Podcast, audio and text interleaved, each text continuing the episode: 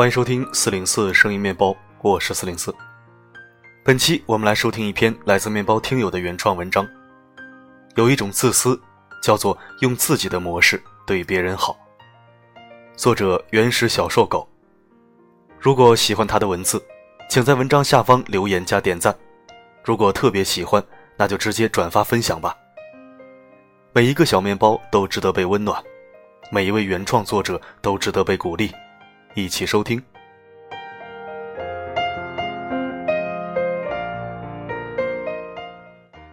有这样一种人，用他们自己认为的“我关心你，对你好的”模式来关心你，对你好。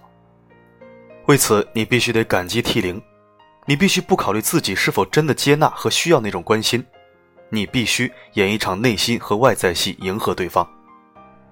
否则，你就成了他们眼中和即将被口口相传的十恶不赦、不识好歹和不懂感恩的罪人。怎么样？以上情况熟悉吧？私以为好心好意与会带来好结果的行为是完全不同的两个东西。只有好意而不注意自己的言行，会非常让人反感，无论这样做的是亲人、朋友还是陌生人。主观意向和客观影响是两码事。A 爱吃榴莲不等于 B 也爱吃榴莲，这也就是所谓的好心办坏事儿吧。愚昧而顽固的善良与好意，往往是曲解了善良和好意的本意。以下两个故事，相信大家都听过。故事一：海边住着一对夫妻，他们以打鱼为生。丈夫喜欢吃鱼头，妻子喜欢吃鱼尾。于是每次吃鱼。丈夫总是把自己喜欢吃的鱼头放到妻子碗里，自己呢去吃鱼尾，而妻子不忍辜负，每次都装作爱吃鱼头，很满足的样子。有一天，妻子病重，最后说：“让我吃一次鱼尾吧，我最爱吃鱼尾，但是我知道你爱吃，所以每次把你不吃的鱼头吃得很满足。现在我时间不长了，我想再吃一次鱼尾。”丈夫泪流满面。他才是爱吃鱼头的人，却总以为对方也爱吃。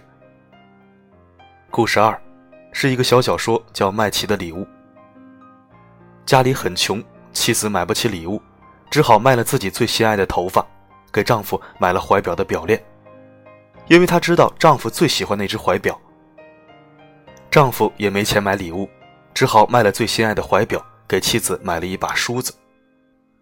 他也知道妻子最爱的是自己那一头秀发。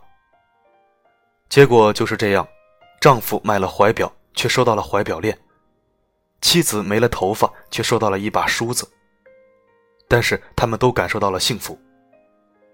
两个故事有个共同点，就是都有人为对方做出了牺牲。故事一中，丈夫为了妻子把自己最爱吃的鱼头给妻子吃。故事二中。彼此为对方卖掉了自己最心爱的东西。差别在哪儿？故事一中，丈夫给妻子吃自己最爱吃的鱼头，而故事二中，丈夫给妻子的是对方最想要的梳子。就这么一丁点的差距。每个人都是以自己为中心，大部分人都认为，只要把他爱的东西给你，他做出牺牲就表示他爱你了。至于你需要什么，也许他并不 care。也就是说，根本不在意你需要什么，但是他却认为他是最关心你的。这种关心，说白了就是自私啊！你想追求一个女孩，任何场合都围着她嘘寒问暖、关怀备至，全天下的人都知道你喜欢她，却不管这种行为可能对她造成很大的心理压力，搞得好像不跟你在一起就对不起你似的。你自己小时候的梦想是当个老师，因为各种原因没有当成，所以强迫小孩去读师范，完成自己的梦想，却不管小孩是否对师范感兴趣，想不想做老师。这鸡腿好吃，吃；这青菜好吃，吃；这牛肉好吃，吃吧。他自己爱吃某个菜，就拼命夹给你吃。然而，躺在床上失眠到凌晨三点，胃里面还翻江倒海的滋味，又不是给你夹菜的那个人去体验的。问题是，别人并不想吃。如果别人说出意愿，那么夹菜者居然就不高兴了。大多数人不懂什么叫对人好，以为对人好是一种态度，其实它同样是一种能力。那么，到底怎样才是有意义的对别人好呢？用对方需要的方式对他好，用对方需要的方式对他好，用对方需要的方式对他好。以自我为出发点，用自以为是的方式对别人好，几乎是一切悲剧的根源。